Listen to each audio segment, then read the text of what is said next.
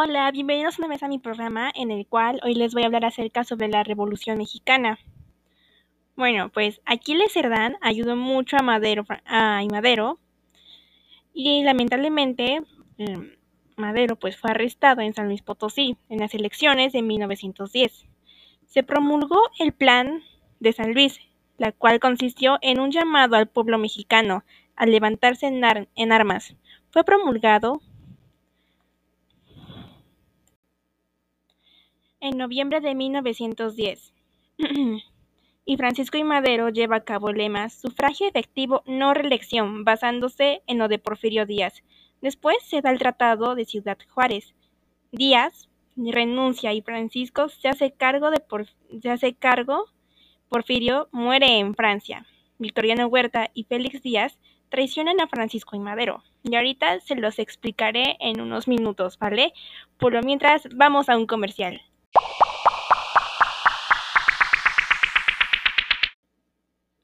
Bueno, pues ya, pues una vez que Porfirio Díaz salió de la presidencia y Francisco y Madero se hizo cargo, pues aún seguía como que los políticos de Porfirio Díaz y entre ellos estaba pues su sobrino, ¿no? Que era Félix Díaz y pues como Félix pues va a decir, pues los vamos a matar entre Victoriano Huerta y Félix, pues los dos hicieron equipo para acabar con Francisco y Madero, en el cual esto ocurre en la decena trágica, que este, ahorita se los voy a contar. Bueno, después de lo ocurrido, este, de lo de la decena trágica, pues Ay, es que la verdad, esto es sorprendente. El primer presidente que duró solamente 45 minutos por primera vez en la historia, conocido como Pedro Lascurain.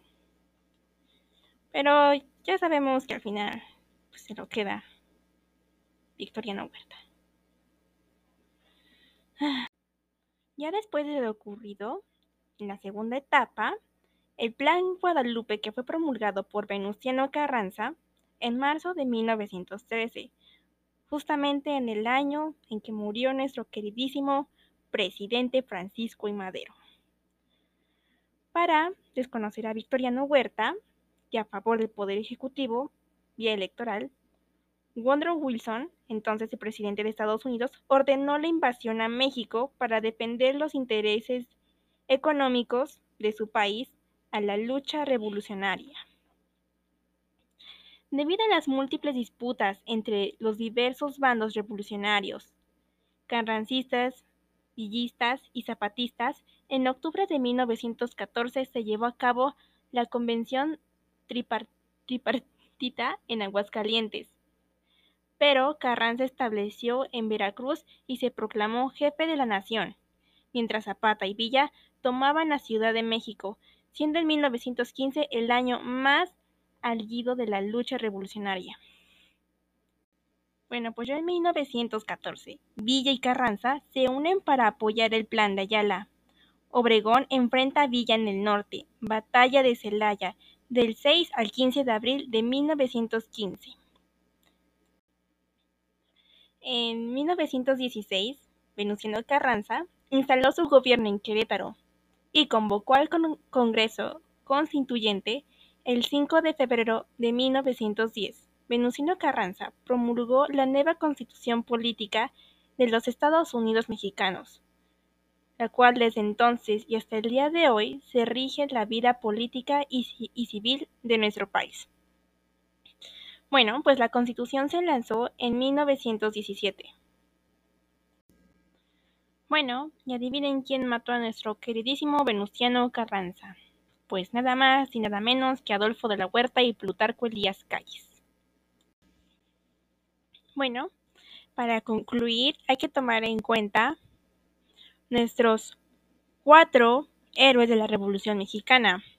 En primer lugar, tenemos a Francisco I. Madero, el cual fue presidente durante tres años y proclamó el Plan de San Luis, el cual ayudó mucho para sacar a, Porfirio Díaz. Después sigue Emiliano Zapata, con su lema La tierra es de quien la trabaja, y el quien proclamó el Plan de Ayala.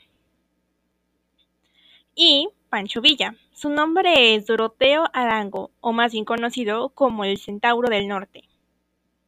Y por último, Venustiano Carranza, el cual apoyó con su Constitución mexicana, la cual se rige hoy y para siempre.